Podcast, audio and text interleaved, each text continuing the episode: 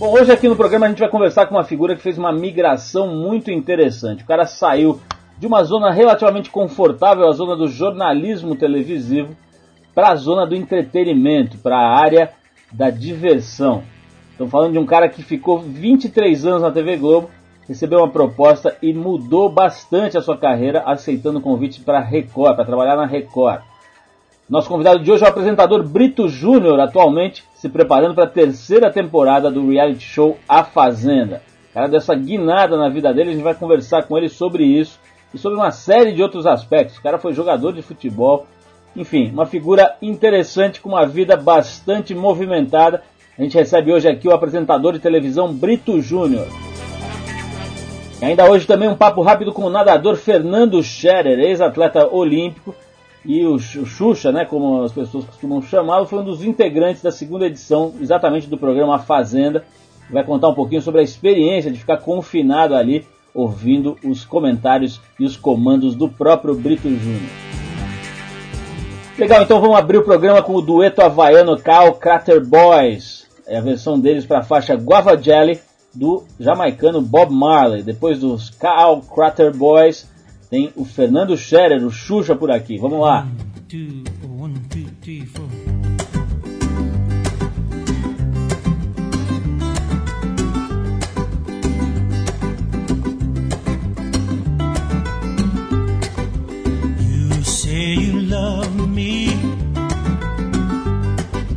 I say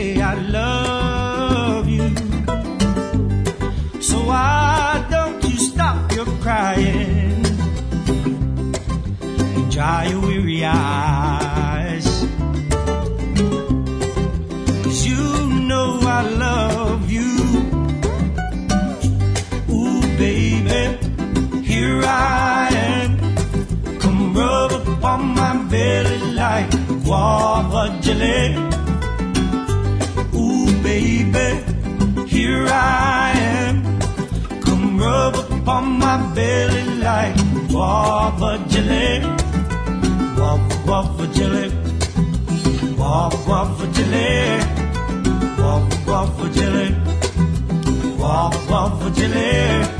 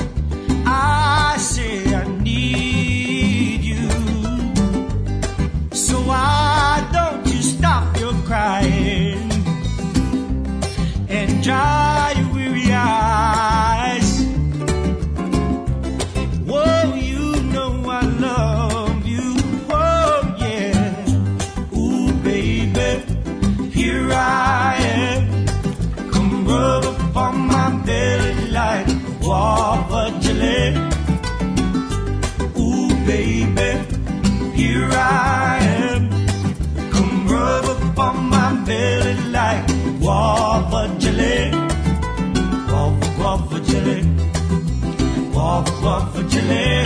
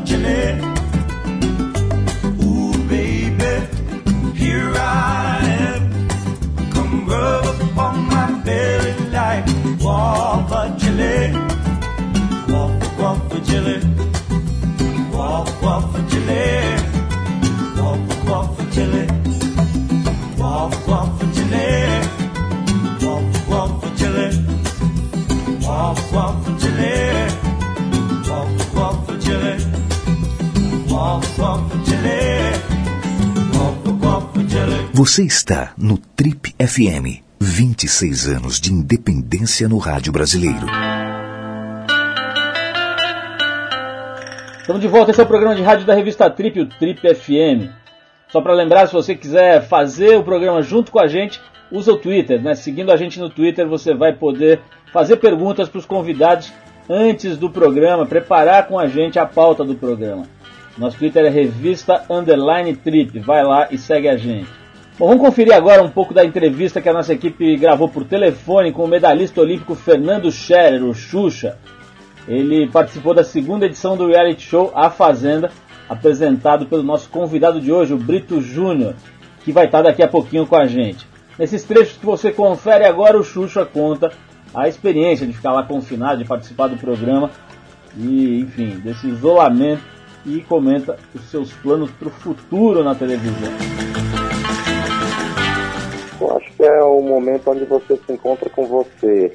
O dia passa com muito mais calma, com muito mais tranquilidade, ao mesmo tempo você está preso, você fica querendo saber informações da sua família, com saudade, da tristeza, da alegria, todas as emoções estão num nível muito mais elevado. Então, e o próprio jogo faz com que você lide com algumas emoções de competição, de derrota, de, de alegria, de ficar trancado dentro de casa, de querer sair, de se sentir preso.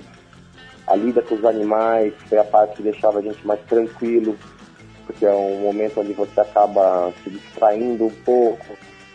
Eu vivi de um lado muito positivo. Eu fui para dentro da fazenda querendo com o objetivo utilizar o, e aprender o que o Fernando tinha de melhor e não cair em qualquer tentação, em qualquer briguinha, em qualquer picuinha e ficar querendo brigar com as pessoas. Ou eu fui lá para fazer um clima de harmonia, me senti bem. E foi o que eu consegui fazer dentro da fazenda. E acabei tendo a oportunidade de conhecer a Sheila e a gente ter esse relacionamento lá dentro e aqui fora hoje estamos casados.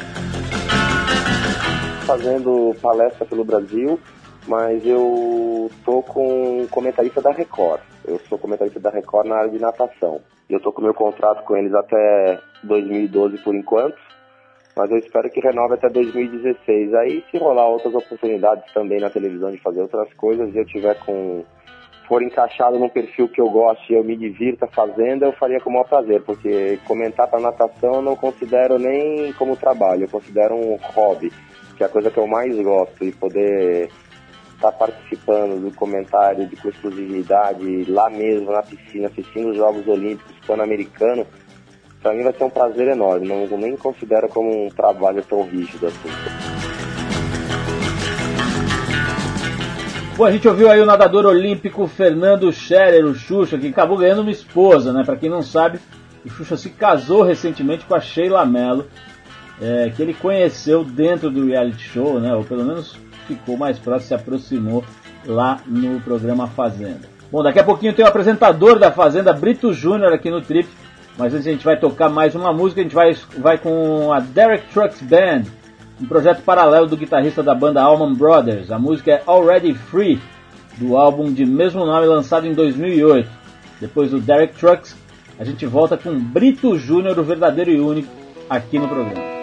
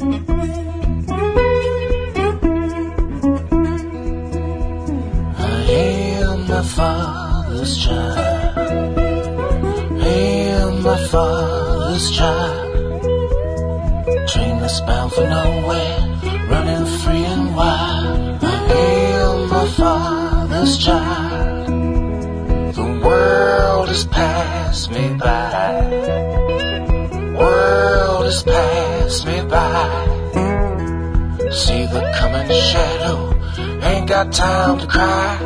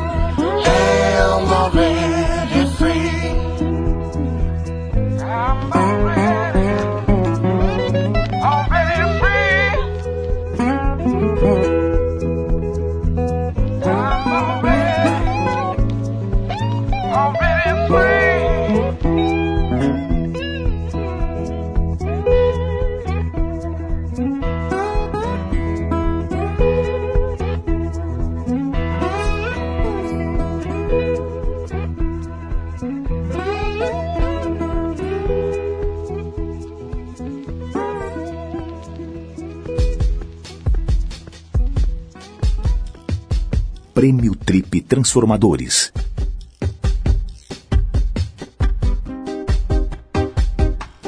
Oi, aqui é a apresentadora Eliana e eu, na verdade, esse é um prêmio em forma de homenagem, né? Eu acho bacana não haver competição, porque todo o trabalho social transformador merece um olhar respeitoso e a Trip conseguiu dar essa visibilidade que as pessoas merecem e precisam, que esse projeto seja inspirador para novas iniciativas. É isso aí. Um beijo para vocês. O Prêmio Trip Transformadores é apoiado por marcas alinhadas à iniciativa e seus indicados. Patrocínio O Boticário. Apoio Ambev. Suzano Papel e Celulose. Instituto Ecofuturo. Almap BBDO. Audi. Link. H2O. ESPM e Jornal O Estado de São Paulo. Transportadora oficial Gol Linhas Aéreas Inteligentes.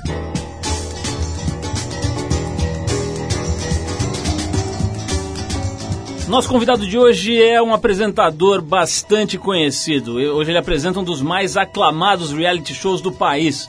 Mas começou a carreira aos 16 anos como repórter esportivo numa rádio de Caxias do Sul, cidade natal do nosso convidado. Em 84 ele se mudou para Bauru, no interior do estado de São Paulo, para a implementação do primeiro projeto de TV regional da Globo. Nessa emissora ele trabalhou nada menos do que 23 anos como repórter, participando do Domingão do Faustão, do SPTV e até da cobertura da Copa do Mundo. Em 2005 foi contratado pela TV Record para apresentar o programa Hoje em Dia, um programa que mexeu bastante com a cara das atrações matinais da TV. Em 2009 ele deixou a apresentação do Hoje em Dia para assumir um novo desafio, comandar um reality show chamado A Fazenda na TV Record. Esse reality show que volta esse mês com a sua terceira temporada. Já deu para perceber, estamos falando do pai do Arthur, o Hilton Antônio Mendonça Brito Júnior, mais conhecido nas rodas televisivas como Brito Júnior, que nos dá a honra da presença, saiu da fazenda, deixou a bota ali na porta, deixou o cavalo amarrado aqui na portaria, veio conversar com a gente. Brito, é um prazer te receber aqui, a gente poder te conhecer e bater um papo, saber como é que anda a tua vida. Obrigado por ter vindo, cara. Eu que agradeço pelo convite, eu sempre gosto de participar de programa de rádio, foi onde eu comecei em rádio, né?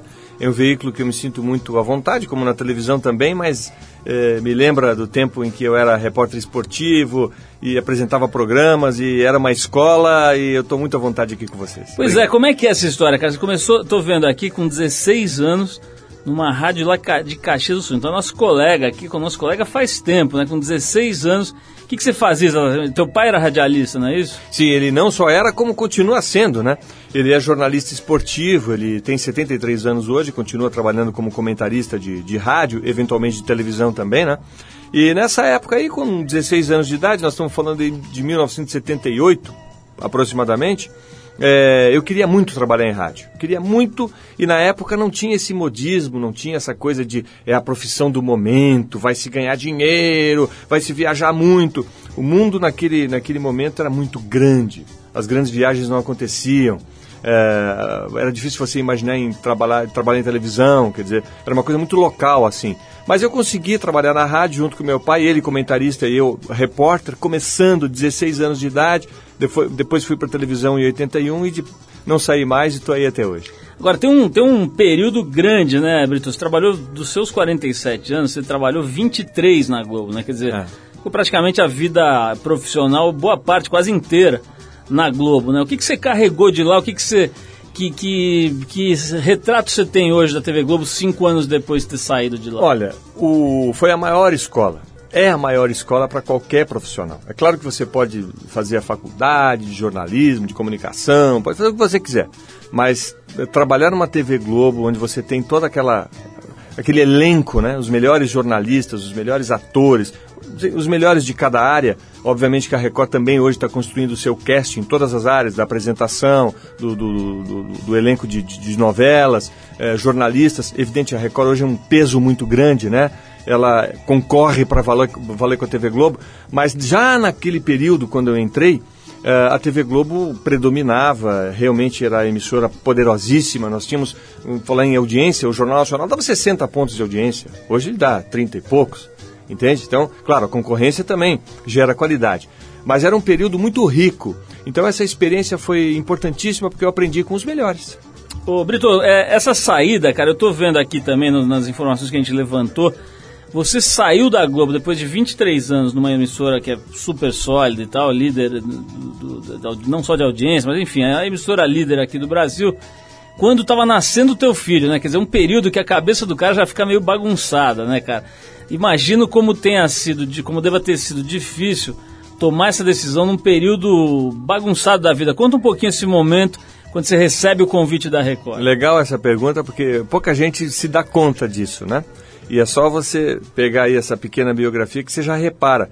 O Arthur nasceu em abril de 2005 e logo na sequência surgiu assim essa oportunidade, esse convite da Record. No primeiro momento eu tremi na base e falei, não, mas será? Será que eu vou? A, a, TV Globo dá muita segurança e sempre, até aquele momento, 2005, existia dúvida, né? Será que eu vou fazer um bom negócio saindo daqui e indo para a Record? Será que isso vai durar? Será que vai ser bom? Enfim, um milhão de perguntas.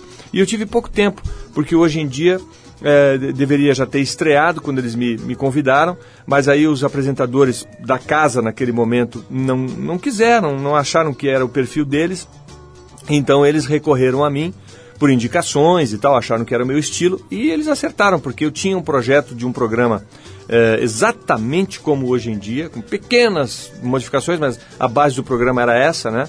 Uma revista e tal, é, que eu ofereci para a TV Globo.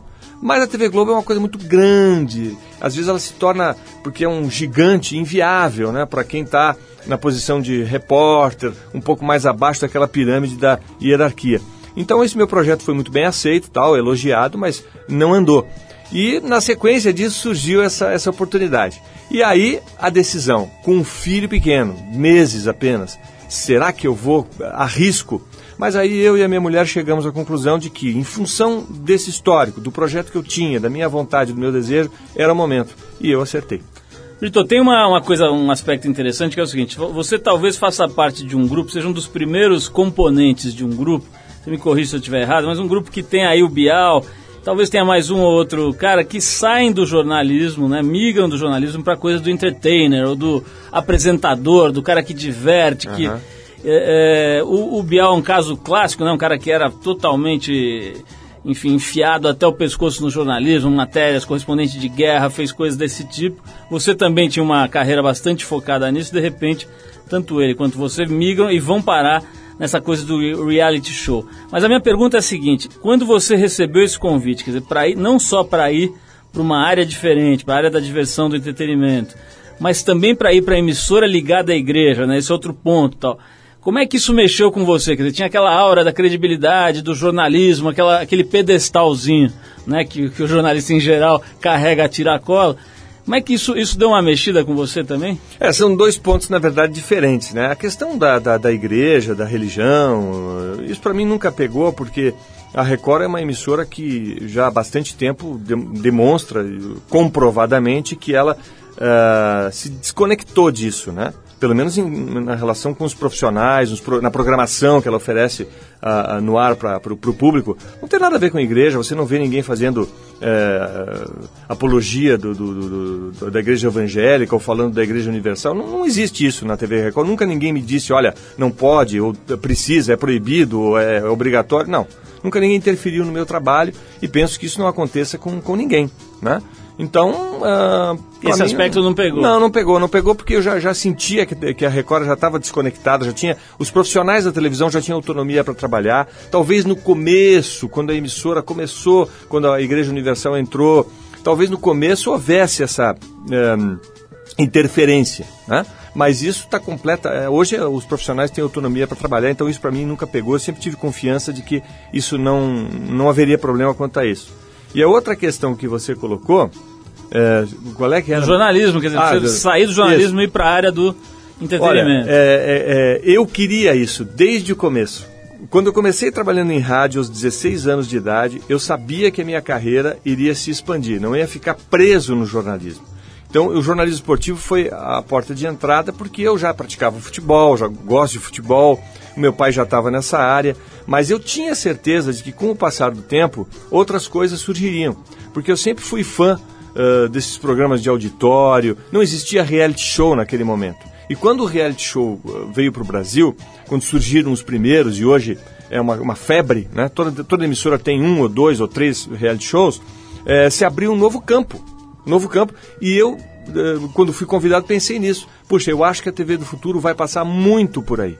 Então, vai ser interessante me especializar em reality show, que é um pouco de é, é game, é jogo, é seriedade, é tensão, é suspense, é mistério, mas também tem o lado do entretenimento, da diversão, é, é um mix de tudo isso aí. E como eu queria muito isso para mim, acho que a porta de, de, entrada disso foi hoje em dia e reality show já virou uma coisa para a gente se especializar para o futuro, porque a televisão vai ser muito voltada para o reality show. Vou querer saber o quanto a grana pesou nessa decisão também, Brito. Vamos falar disso, do cacau, do café no bule. Mas a gente volta já já para falar com o Brito Júnior. Quero saber de, de dado Dolabella, de um monte de coisa aí para a gente conversar.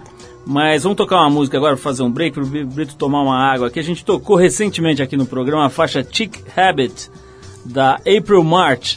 Muita gente gostou, mandaram um e-mail aqui, o pessoal no Twitter falou bastante e a gente resolveu rolar então a versão original dessa música, a Laissez tomber les filles, composta pelo Serge Gainsbourg, uma das figuras mais interessantes da história da música, sem dúvida.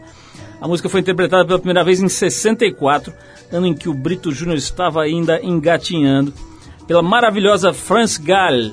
Vamos com Laissez tomber les filles e depois a gente volta com Brito Júnior abrindo o jogo para contar para nós se ele está verdadeiramente bilhardário, se ele está guardando é, lotes de dinheiro debaixo do colchão. Vamos lá então, a gente já volta com Brito Júnior.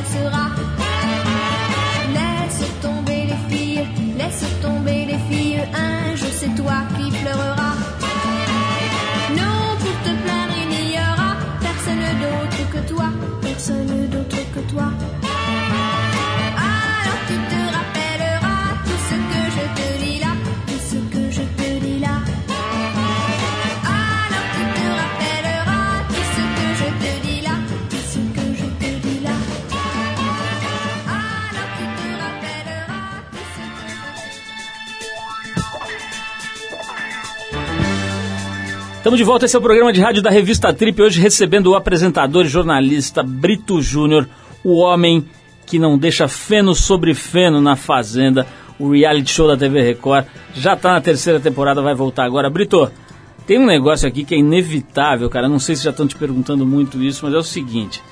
temos um verdadeiro lutador de mixed martial arts que venceu a Fazenda, né? Que é o tal do Dado Dolabella, né? Quer dizer, o cara tá querendo o lugar do Anderson Silva, do Minotauro e do Minotouro, né, cara? o cara realmente, quer dizer, teve aquele episódio lá, aquele telecat com a empregada da Luana Piovani, com a camareira, com a Luana e tal, foi condenado e agora, pelo jeito, aprontou de novo, né? Se separou, maior salseiro. Cara, dava para perceber, você você estava me contando antes da gente começar aqui que você, por dever de ofício, tem que assistir praticamente tudo que é. acontece na casa, né? Quer dizer, fica olhando várias parte. câmeras, né? Boa parte do, dos eventos, das conversas ali você está acompanhando. Dava para traçar, cara, um perfil assim de que o moleque tem problema mesmo, que ele tem algum tipo de, de, de caráter agressivo nesse nível, cara, ou foi uma surpresa para você ver esses episódios recorrentes aí? Bom, primeiro que esse último episódio do Dado e da. É, a essa altura, acho que é ex-mulher, já é uma outra ex-mulher, a segunda ex-mulher, né? Saraíba. É, como é que chama? Viviane, né? Viviane. Esse episódio não ficou muito bem esclarecido, né? A gente tem a versão dela ou da mãe dela, nem sei se a menina, se, se, a, se a a ex-esposa do Dado chegou a dar entrevista sobre isso, mas a gente tem o que sai aí na, na mídia e tal, que ele agrediu, que ele distratou, que ele. Enfim. Mas não tem o Dado falando sobre isso. Não, não, não há um. Nós não temos ainda essa história bem montada. O que, que se passou? Então eu gostaria até de dar uma chance assim para que ele pudesse se defender, para que nós possamos, todos nós possamos entender exatamente o que, o que se passou. Mas fica a ideia de que ele teve uma recaída. Lá durante a Fazenda, quando ele entrou, nós na, na, na, produção, nos bastidores, entre nós, a gente comentava: ah, esse não vai durar mais do que uma semana, duas. Porque do jeito que ele é, com tudo isso que aconteceu, um episódio com a Luana Piovana, a gente não acredita que ele vai durar muito tempo. O público não vai aceitar, ele vai acabar tendo um piti aí dentro. E para nossa surpresa, ele foi muito bem e ganhou, né? Ganhou o prêmio que na época era de um milhão, já fazendo a propaganda da Fazenda 3, agora o prêmio é o dobro, são dois milhões.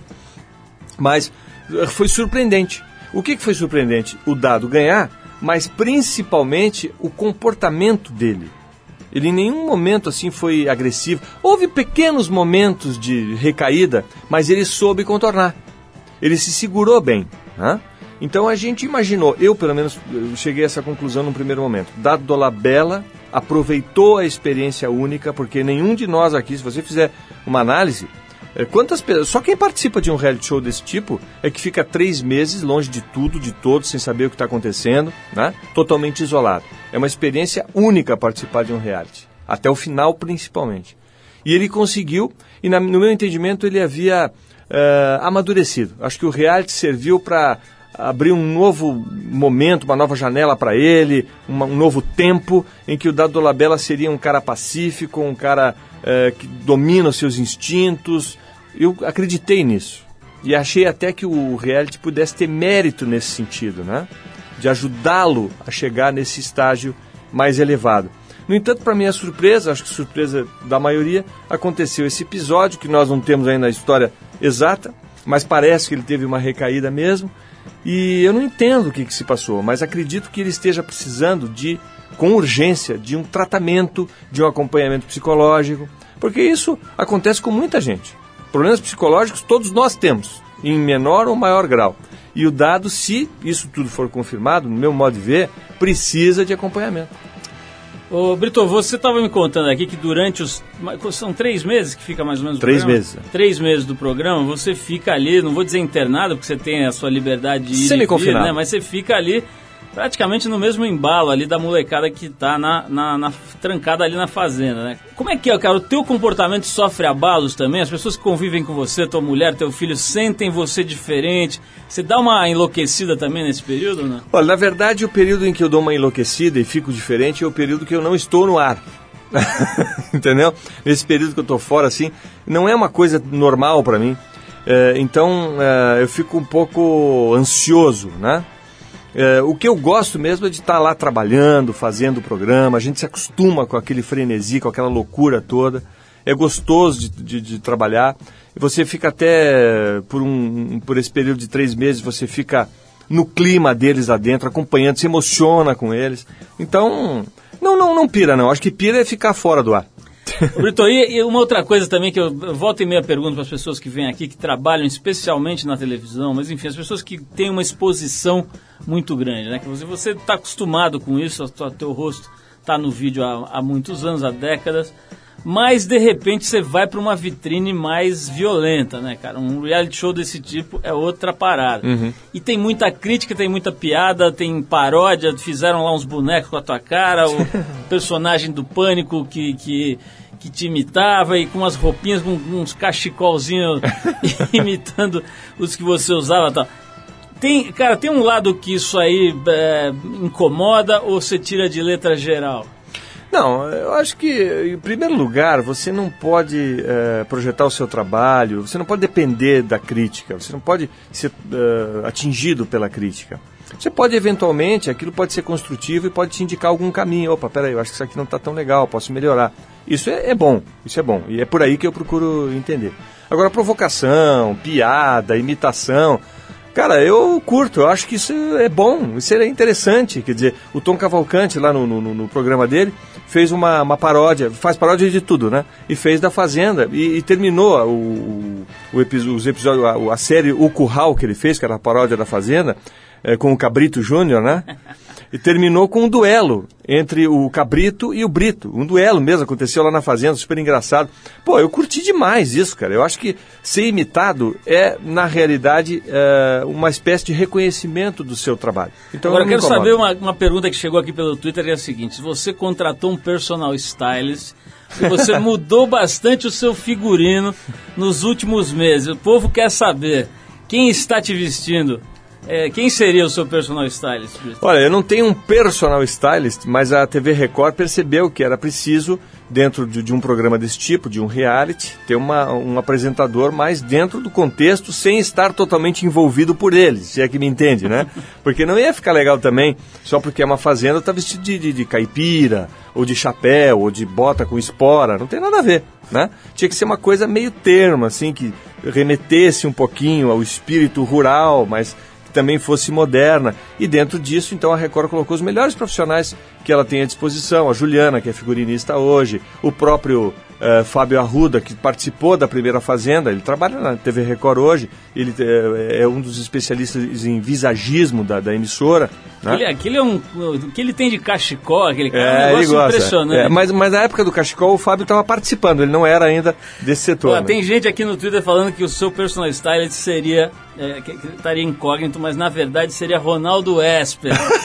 Tem gente falando aqui, eu não sei se é verdade, mas vamos tocar mais uma música aqui. Sem vaso, sem vaso. E eu ainda não fiz a pergunta sobre os dólares. Queremos saber se Brito Júnior de uns anos para cá carrega dólares nas cuecas, nas meias, em outros, em outras partes aí do, do e, vestuário. Isso é coisa de, de, de político aí. De... Vamos falar disso, mas antes a gente vai tocar aqui, olha, tem esse Dirty Mac, que é um super grupo criado pelo, pelo John Lennon para se apresentar na, na gravação do que seria um especial de televisão chamado The Rolling Stones Rock and Roll Circus de 68. O programa foi cancelado, mas acabou sendo lançado como filme em 96. Aliás, muita gente adorou. Eu né? assisti, eu tenho esse, tenho esse DVD. Mas o Dirty Mac foi que foi formado pelo Lennon, que fazia a guitarra base e vocal. Tinha também o Eric Clapton na guitarra solo, o Keith Richards assumindo baixo e na bateria o Mitch Mitchell que era um dos membros do Jimi Hendrix Experience. Olha a bandinha dos caras, né? Cara, os caras realmente não deixaram por menos. Então, a gente vai, a gente separou aqui com esses talentos, essas feras aí, a faixa Ear Blues. Depois do Dirty Mac, a gente vai especular a vida financeira. Vamos fazer uma devassa na Nossa, Receita Federal para levantar Deus. todas as informações sobre o tesouro que Brito Júnior amealhou. Tesouro Nacional. Vamos lá, Dirty Mac, a gente já volta. Girl,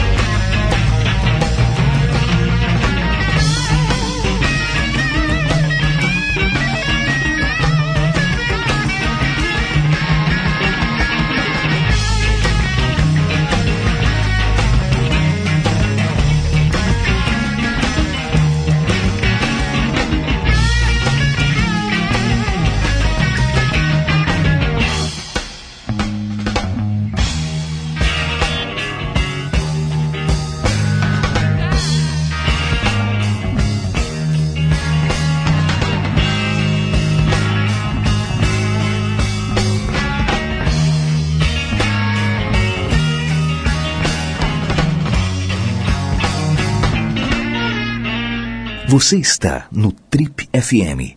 26 anos de independência no rádio brasileiro.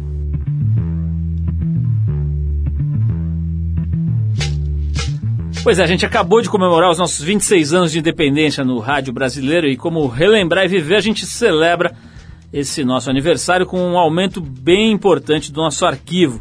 Para quem gosta de pesquisar, de ver o que tem no nosso baú de entrevistas, é só ir lá no trip.com.br que a gente tem 10 anos de entrevistas arquivadas ali e disponibilizadas para você conferir no próprio site, ouvir lá no seu computador ou baixar para o MP3 para escutar na hora que você quiser. Se quiser escutar fazendo ginástica, correndo, sei lá, no trem, no metrô, você pode baixar e ouvir quando quiser. São centenas mesmo de entrevistas com nomes como Walter Salles, Fernando Meirelles, Elza Soares, Luiz Melodia, Wagner Moura, Celton Mello, Maite Proença, Malu Mader, Felipe Massa, Rickson Grace, tem para todos os gostos, para todos os estilos, nossos entrevistados ao longo dos anos. Não deixa de ouvir, a gente separou com muito carinho para vocês, 10 anos de entrevistas, está lá, tudo no trip.com.br.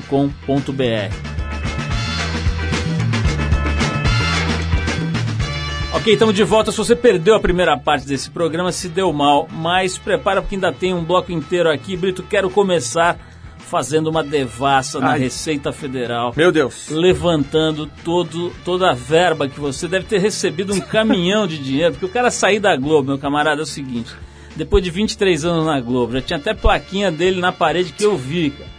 O cara sair de lá, Patrimônio da Deve ter vindo, cara, uns dois Scania cheios de dólares.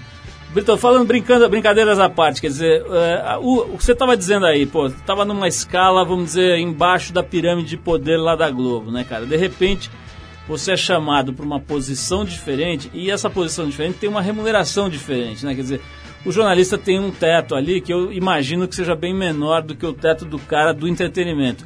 Isso aí pesou na tua decisão, o lado da grana, do profissional, pagamento, enfim? Também pesou. Porque quando você ah, sai de uma empresa onde você está há 23 anos, você tem que ter uma certa segurança, tem que ter um bom contrato. Né? Não foi o principal. O principal realmente foi o projeto. Como eu te expliquei no começo, eu queria muito alguma coisa desse tipo, como hoje em dia. Tinha um projeto de minha autoria lá na Globo, mas que não, não havia andado. E aí, claro que eu somei também esse. Teve muito peso essa questão do contrato, da duração do contrato, né? Então, claro que isso pesou, não foi tudo, mas pesou bastante. Agora, Brito, tem, vamos falar um pouco do passado. Você mencionou o futuro, vamos falar um pouco do passado. A gente faz programa ao vivo aqui, sabe que volta meia cai um pedaço do estúdio, derrubam a mesa, acontece. Agora, na televisão o bicho pega diferente, né? Você tem a imagem para começar, né? E muitas vezes você está em situações mais complexas do que sentado num estúdio, né?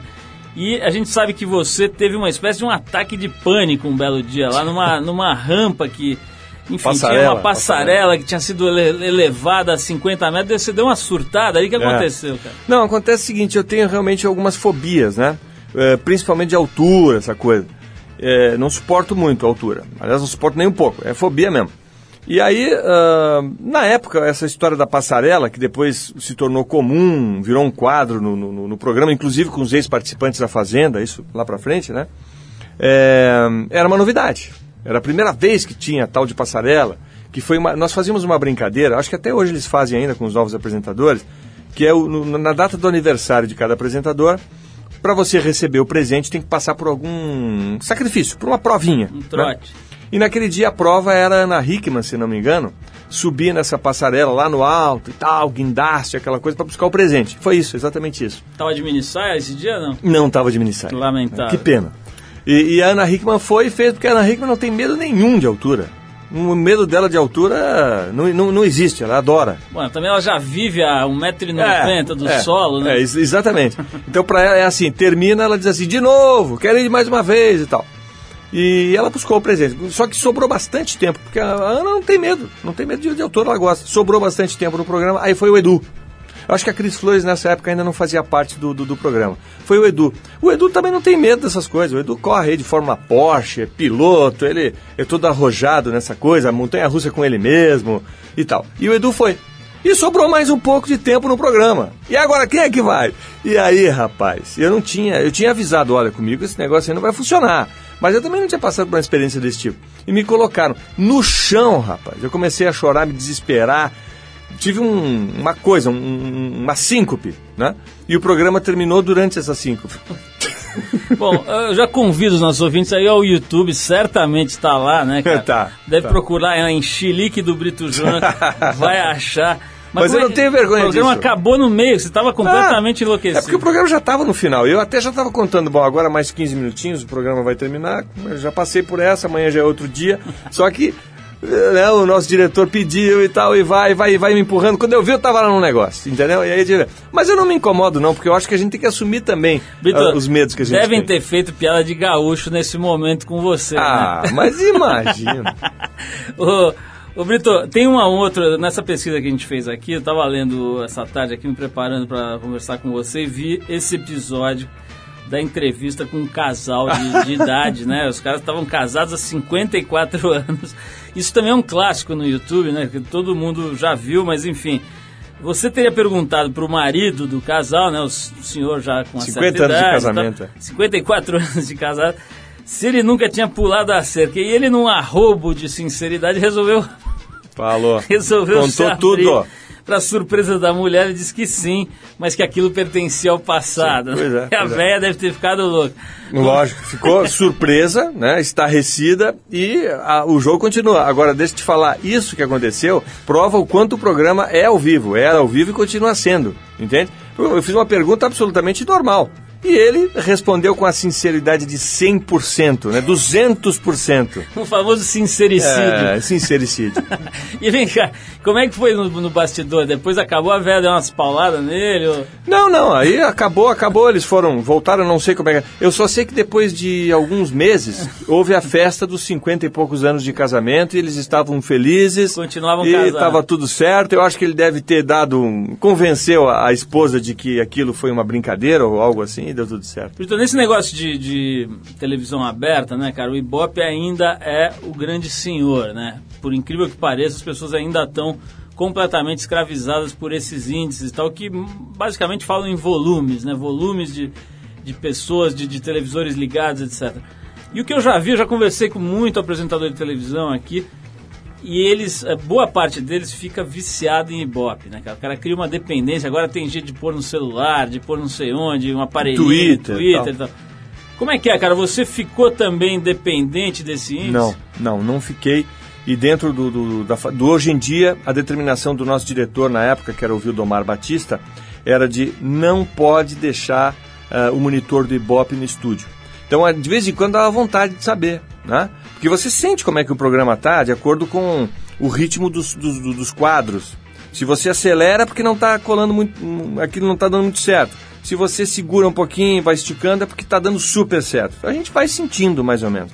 E aí, às vezes, procurava saber, mas não tinha essa informação dentro do estúdio e o Vildomar fez muito bem de não permitir que a gente ficasse com essa informação lá. E lá na Fazenda também. Na Fazenda a gente só eventualmente, o nosso diretor anuncia para mim, especialmente, ah, como é que está a audiência. E esse eventualmente é quando está muito bom, porque sempre é um motivo de comemoração, acho que estimula, né?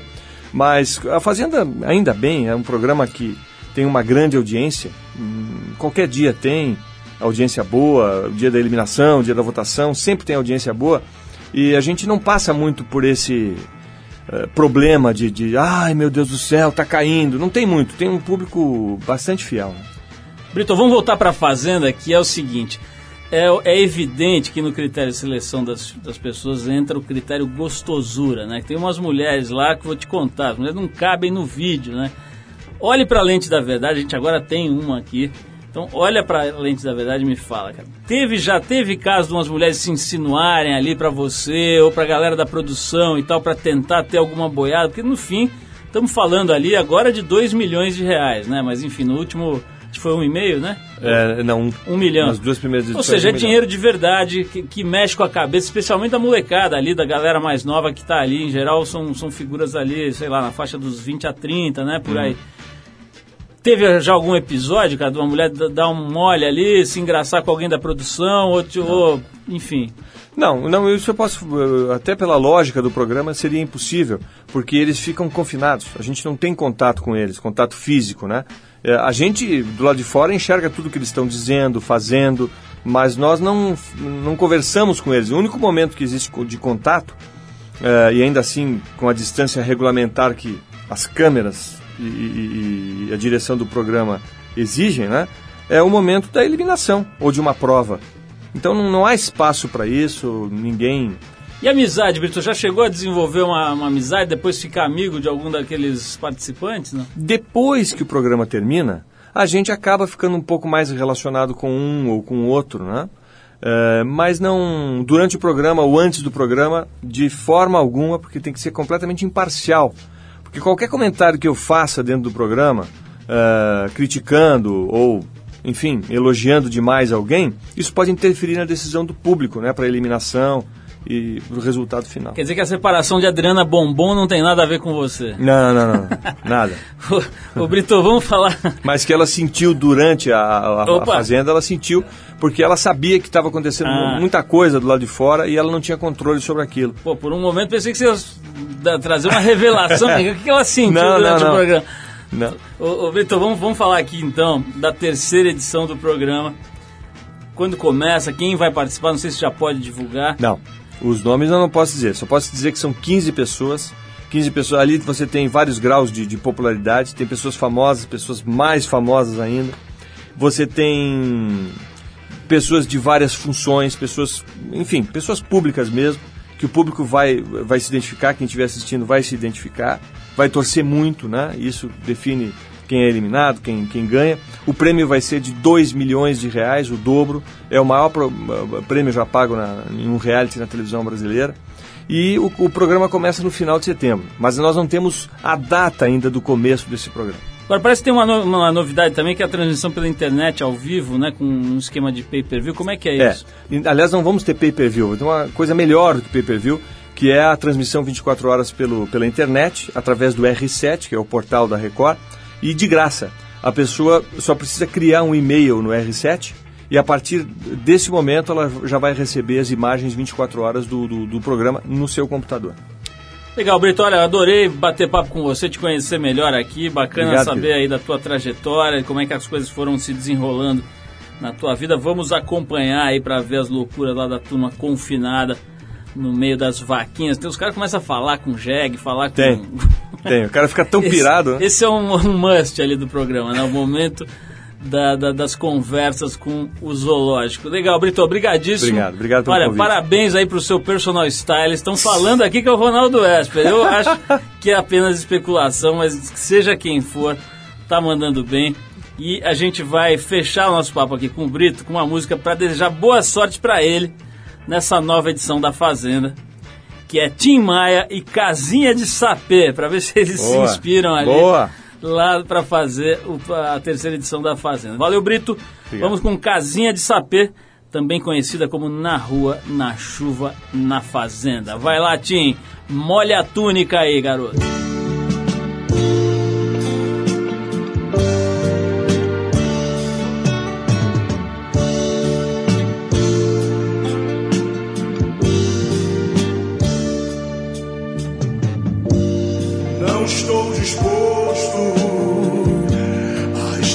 Seu rosto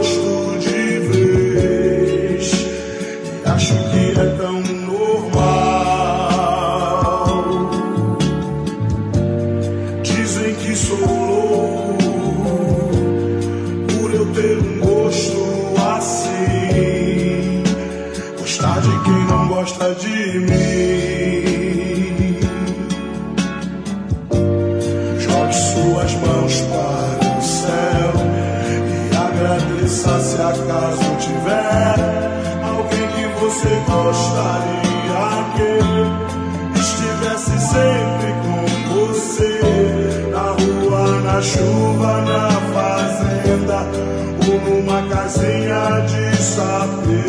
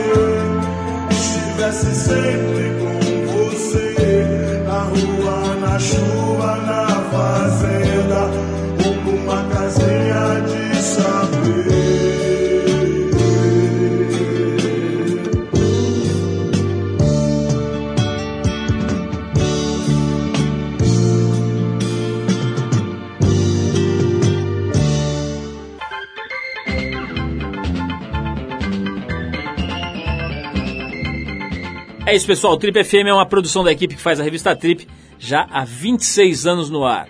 Apresentação Paulo Lima, produção e edição Alexandre Potashev. Para falar com a gente, você pode escrever para rádio@trip.com.br ou então pode nos adicionar no Twitter. A gente está lá no Revista Underline Trip. Se você perdeu o programa de hoje, quer escutar de novo ou quer conhecer melhor o nosso trabalho, é só ir lá no trip.com.br. Lá você vai encontrar um arquivo com centenas de entrevistas feitas aqui nos últimos 10 anos. Você vai poder escutar no site ou baixar para o seu computador, para o seu tocador de MP3 para escutar a hora que quiser, onde quiser. Se quiser escutar correndo, fazendo ginástica no carro, tá lá, é só baixar. Bom, na semana que vem a gente volta, nesse mesmo horário, com mais um Trip FM. Abração e até a próxima.